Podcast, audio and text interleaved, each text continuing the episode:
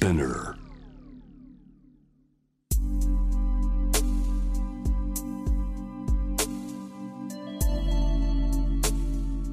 眠らない街六本木。高層ビルの一室に現れる深夜の保健室。重たいドアの向こう側。ここでは誰もが飾らない言葉で語り始める。心の声を聞き出す。特別な聴診器を持って迎えるのは酒と涙と哀愁をこよなく愛するイラストレーターの田中美咲。恋仕事家族そして性のこと。一人一人で違う体と心のカルテ。J-WAVE ミッドナイトチャイム。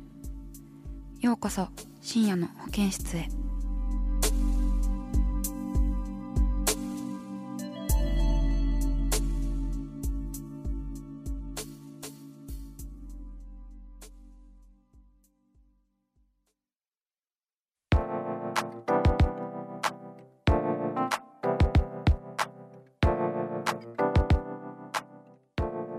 J-WAVE ミッドナイトチャイム」今夜のゲストはこの方です。こんばんは、須藤蓮です。こんばんはお願いします よろしくお願いします。お久しぶりですよね久しぶりですね。ちょうどん一ヶ月ぶりぐらいです。1ヶ月ぶりだ、うんうんうんあのお仕事のね打ち合わせでそうですそうでちょっす。と直接お会いしてだから話しましたね仕事以外で話すのは今日がある意味初めてですよね。初めてだねいやーそうなんですしかもこのラジオというなんか不思議ね。そう特殊な状況で2度目ましてなんですけれども、あの須藤さん主演監督の映画「逆光」っていうのがねあの7月にそうなんです。7月17日から公開する、うんえっと去年のね今頃撮った、うんうんえっと映画があの僕の初監督作品があるんですけど、はい、えっとそれのねえっとグッズを美咲さんに僕が、えー頼み込んで書いていただいたんですよ。はい、それが僕らの最初のご縁ですよね。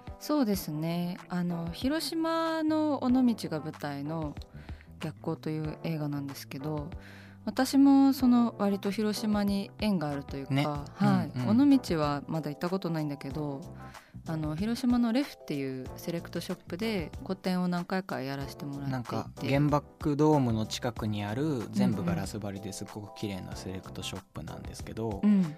なんか僕が、えっと、この映画を公開するにあたっていろんな広島の人たちと会ってる時にその、うんうん。僕もレフさんっていうの中本さんって方なんですけどね。うん。その人と知り合ってそこで最初に美咲ちゃんの名前美咲さんの名前がうん。上がってでご連絡を取らせていただいたっていうのが慣れ初めというか LINE 上ですけどね。すようん。でも僕もともと知ってたんですよね美咲さんのことは。勝手に、うん。いや嬉しい。で映画のポスターを描くのってね初めてだったから。そっか初めてなんでしたっけ？そうそう。なんか映画を題材にうんうん。イラストを描いてくださいみたいなものなは、るほどね。そうキネマ旬報さんとかとやったりしてたんだけどこれはね初めてでしたよ。なんかあのー自分がなんか色っぽいものがめちゃめちゃうん好きで、うん。それであの美咲さんの絵とかを、えー初めて見た時からうん。ずっとなんかやっぱ色っぽいもの見るとすごい反応 変態みたいですけど。わかるよ。そうあるじゃないですか、うん。そういうけどなんかなんていうのやらしくないっていうか、うん。やらしすぎないっていうなんかそのすごい絶妙なバランスだし、うんうんなんかこの人に描いてほしいと思ったんですよね。それで絵を見させていただいて、それであの逆光もね映画逆光も私、劇場であの試写会でうん。見せてもらったんですけどやっぱりね私もその須藤さんが私を見て思ったのと同じようにこう、なんかこれはすごい性癖が性癖だみたいな。なんか性癖が性癖だってなったんだよね。わかる。性癖のありますよね、どういうことにこう脳がしびれるかとか興奮しちゃうかとかってう、うん。わかるっていうか、うん。その田中美咲さんのイラストを見て、うんうん。勝手にシンパシーを感じてその、まあ、僕も色っぽいものが作りたくて作ってるのでなんかすごい合うなって思いました。うん、私もね映画を見させてもらって思ったことがうん。なんかこの映画のポスター私しか描けないえなってすごい思ったんだよね。めちゃめちゃい。いいね。なんかうぬぼれてるみたいなんですけどすごい描きやすいなって個人的には思って須藤さんの場合はあの監督も主演もされてるじゃない、うん。ゼロからこう自分で作るそうんうんの大変さみたいなのって、でもめちゃめちゃ面白いけどね。うんうんううん。ん本当に。自分がそのなんだろういろんな絵描ける人俺絵が描ける人にずっとちっちゃい頃から憧れがあって。あそうなんだ。そうそうそう。なんか気づけば付き合ってる人みんなうん、絵描いてる子だったりするぐらい絵描いてる人に対するなんだろうな。自分がない才能って意味でね。うんうんうん。すごく尊敬の念があったりとか。うん。で別に俺脚本が書けるわけでもないしうん。カメラを撮れるわけでもないし音楽が作れるわけでもないんでうん。なんかその芸術とかカルチャーってものにめっちゃ憧れはありながらも自分はできないっていう風に決め込んでたんだけど、うん。映画って別に俺ができなくていいのよね、うんまあ変な言い方だけどめっちゃ、めっちゃ人の力を借りることでうん。作品を仕上げるのがあれなんでだからすごいなんか面白い仕事に出会えたなっていう今気はしてます。その分業だもんね。うんそう、うん。ある意味それこそ今回イラストを一緒にやったりするのもうん9割は美咲さんなんだけど1割ぐらいこうんうんうんもちろうん。意見が入ったりするじゃないですか、うん。その程度のことなんだけどそれがすごい楽しいっていうかさ、うん。なんか関わらせてもらえてるってことがすごい面白いんですよね僕には。うん、でも人を動かす力みたいなのってあの脚本の渡辺彩さんも、うんうん。須藤さんは人を見る目と人を人を動かす力がすごい強いとあー。いうことをおっしゃってたじゃないですか。うんうん。でなんかもうそれも本当感じましたよ。あ本当です、うん、すごいなんか書かされたって 感じその無理やりとかじゃなくてなんかそのなんでしょうね。そういうこう強い力を持っているなこの人はっていうふうに思いました。でもそれこそでも、うん、やっぱ緊張してたしうん。絶対書かせるって思ってたから、それめっちゃ感じたよ。絶対意地でも書かせたいってやっぱいううんう、ん。なんだろうねあれって。うん。うん。でもなんかこの人じゃなきゃダメだってこっちもすごい思ってたからこそ、うん。それこそだから脚本が渡辺彩さんじゃなきゃいけなくて、うん。音楽が大友義秀さんじゃなきゃいけないようにもし自分がイラストのポスターを作るんだったらこの人とやらないなら別にイラストポスター作んないっていううんうんやっぱ LINE でやってるので今日とかはだから初めて落ち着いて話せてるっていうか、うん。うんちょっと人が変わっちゃうんですよ。その そういうことになるとね。うん、お仕事のこととかになるとね。だからねごめんなさいと思いつつ一緒にやれてよかったないやよかったですこちうんらこそ、映画の舞台も尾道じゃないですか、うん。で尾道からあの映画も公開されるっていう、うん。なんかそれってすごいさし私的にしっくりくるっていうか、うんうんうんまあ映画の舞台だしそこからスタートしてもいいよねって、うんうん。私はなんかこう映画が東京からこう地方に行くっていう、そのシステム自体は全然知らなかったからそうだよね。あそうなんだっていうふうに最初思ったんですけど、うん。その尾道はなんで尾道になったんですか？うんとねそれはいろんな理由があるんだけど、うん。僕が初めてやったすっごく大事にしてる「ワンダーウォール」っていう今ネットフリックスとかにも上がってる作品があるんだけどそれうん3年前ぐらいで、もう僕の、まあ、全てのマインドが詰まってる作品なんだけどさそれこそ、その地方の方から公開するっていうのも、まあ、そのそういう経まあちょっと硬い言葉になるけど経済市場主義以外の価値を探すみたいな作品なんですよ。うんうんうん。古い学生寮古びた学生寮を通じてそういう価値を見出すみたいな作品なんだけどうん。なんかそれの初めての公開うんうん。それは映画化されたんだけどさ初めての公開が尾道だったんですよ。うんうん。で初めて尾道に行った時にまずその風土の美しさとかさいろんなものの美しさに文学的な香りとかさうん。僕が見せられたっていうのももちろんあるし本当それにはいろんな理由があってうん。一つの言葉で言語化はできないんですけど、なんだろうね。だから尾道ってに取った理由っていうのはうん。言語化ししちゃいけないものなんですよある意味。そのうんは初恋した女の子のうん。好みがうん。全て言語化できないじゃない、うん。そうだね。そういう恋心っていうかうん。を抱いたことなのである意味だから恋してる、うん。したっていう意味で尾道なんだけどうん。だからそのなんか恋に忠実であるっていうかさ、うん。がぜ行きたいっすね尾道。でしょ？尾道めちゃめちゃいいのよ。なんか行ったことないんだよね。空日差しの色がオレンジ色なの。へえ。なんかわかんない。これは僕の感覚なんだけど、うん。別に多分普通に日差しは日差しなんだけどでも分かりますよなんか色を覚えてるうの、んなんて言うんだろうな。緩やかなんだよね。流れてる空気とかも、ここにずっといたいなって思う時ってあるじゃない？居心地がいいなって思う場所ってうん。多分人それぞれあって、うん。で自分にとっては京都とかそれこそ尾道っていう古いものを多分大事にしてる場所。うんうん古いものへのリスペクトを忘れてない街っていうのはなんか多分自分にとってうんうん。潜在的に居心地がいいんですよね。本当になんか今の東京の再開発とかう、ん、もうさ、うん。あの辛い。あの工事現場を見てるだけで私はもう辛い、昨日あった階段が明。日ないっていうその辛さに結構うんうん。耐えられなくあやっぱあるんだ。買った時がうんうん。て、まあそれから結構熊本に救ってもらってるっていう気持ちもあったからすごいあの尾道に私は行ったことないけどその古いものを大切にしていたりとか、自然が近いっていうのはあの分かりますよ。うん。まあでもそのロケ地になった場所とかももうすでに取り壊されちゃってたりしてさそれもうんだからもうそのなんか全国的に広がってる古いもの、まあ経うん。経済効率性のないものを捨てるっていう風潮っていうのはさうん。本気で抗わないとなかなか抗えないものであってでもこれ俺すごい昔人に言われたことで印象に残ってる言葉がそうん。古いものを大事にしない経済効率性で何かを切り捨てていくっていうのは自分が年老いて経済効率性のない存在になっていくわけじゃないですか人間なんて。うんうん。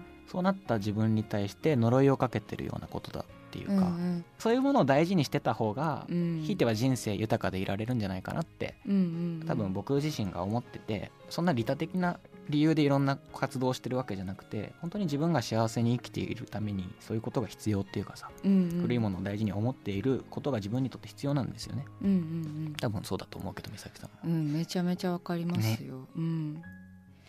いやーなんかいいお話聞けた。なんかあのふざけた話しに来たつもりだったのにすげえ真面目に話しちゃってちょっと気恥ずかしいんですけど。最高でです、いやでも楽しかったです楽しかった。なんかラジオの方が本音を話せてて面白いよね。そうだね。うん。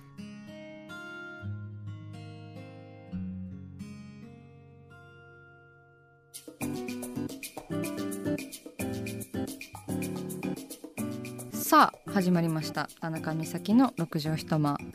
大勢の目に触れたものから人知れずこっそり楽しまれたものまでイラストレーター田中美咲の作品を作者自ら紹介していきます。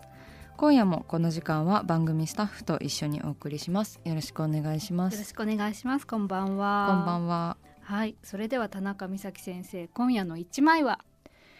映画逆光はい、えー先ほどもねゲストで出てくださった須藤蓮さんが監督主演している映画逆光なんですけれどもそのグッズとポスターのイラストをた私が担当したということではい。でどんなイラストだったかっていうのはあの前半であまりね紹介してなかったと思うのでこちらで紹介させていただこうと思います。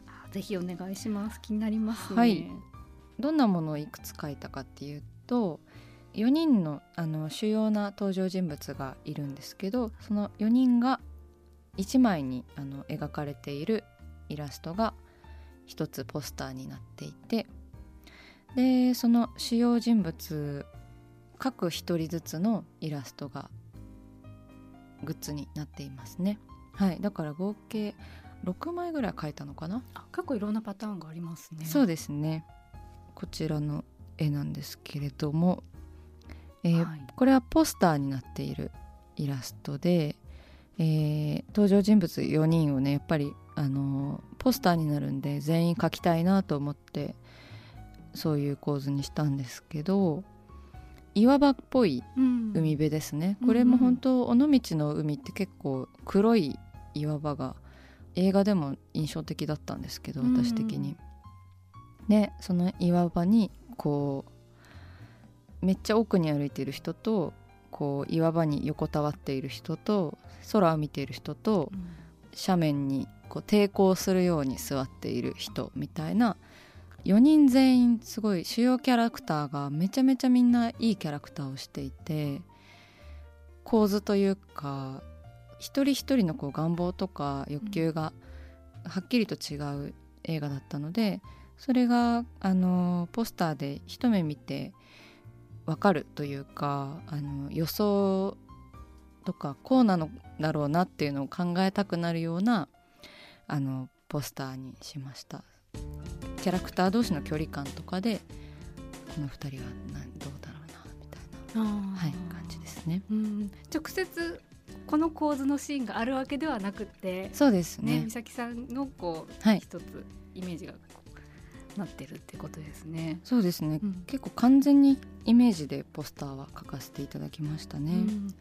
で結構須藤さんの方からもあの美咲さんの創造物が見たいというか映画のワンシーンを切り取ったっていうよりもなんか美咲さんがこう感じて想像したものが見たいというご要望があったので、うん、まあ私も結構そのつもりでこうめちゃめちゃ真剣に映画を見てね想像を膨らましたりとかしてたんですけど結構こう面と向かってその美咲さんが作るものが見たいっていう風に言われて結構気合が入ったあの思いはありますね。ね、これなんか変わってるなと思ったのがその写真のバージョンのポスターもあって、はい。でイラストのバージョンもあってそのイラストが美咲さんっていうそうですね。なんか両方パターンがあるっていうのも珍しいですよね。珍しいですよね。であとはあと7枚描いたかもしれないですイラスト。さっき6枚って言っちゃったんですけど。なんか映画を見たら分かるシチュエーションが結構イラストの中にも入っているっていう感じですねあとはこうミーコっていうキャラクターは結構揺らぎがあるというかこうストーリーを引っかき回すようなうん。役だったのであれですねこうゆらゆらしてるっていうか頼りない感じに書かれています。髪の毛とかも。あとはこれはあの須藤さん演じる主人公のあきらくんが畳でこう寝そべっているところに、これ完全に想像なんですけどこう奥が波打ち際になっているんですよね。あはい。このイラストは白黒で提出しました。はい。これは多分グッズとかに使われるイラストですね。であとはこのふみえちゃんっていう人の、えーみんなでこうお祭りに行こうみたいなシーンがあるんですけどそこでこう浴衣の支度をしている、うん。あのこれも完全に想像ですね。だからその映画の前後を想像するような感じでそうです一人ね。ずつ書きましたね。であの本当映画のポスターって初めてであの人の作品を絵で表現しないといけないっていうのってまあでもあの本の表紙のに似てるなっていうふうに思いましたね。なんかその作品をそのまんま書いてもそのその人の作品をこう借りたことにしかならなくてやっぱりそのあれですね映画をやその本とかの内容をしっかりと理解してもしかしたら自分にしかわからないんじゃないかなっていうぐらいのなんかエッセンスをあの入れることで結構作品へのリスペクトとか関わった作品への愛情みたいなのをすごいあの自分を表現しているなっていうふうに思いましたね。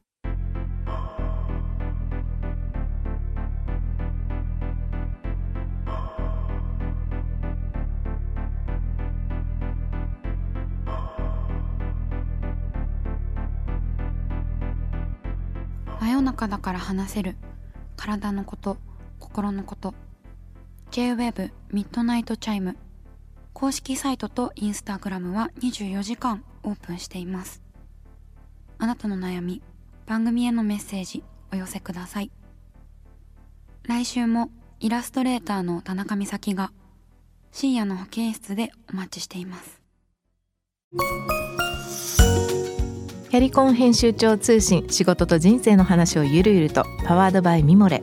このポッドキャストではミモレ編集長の河原咲子が時には一人で時にはゲストをお招きしキャリアコンサルタントの資格を生かして仕事と人生そして職業キャリアだけじゃないライフキャリアの話を誰にでも分かりやすくゆるゆるとお話します。毎週金曜日に新しいエピソードを配信中です。ぜひ一度聞いてみてください。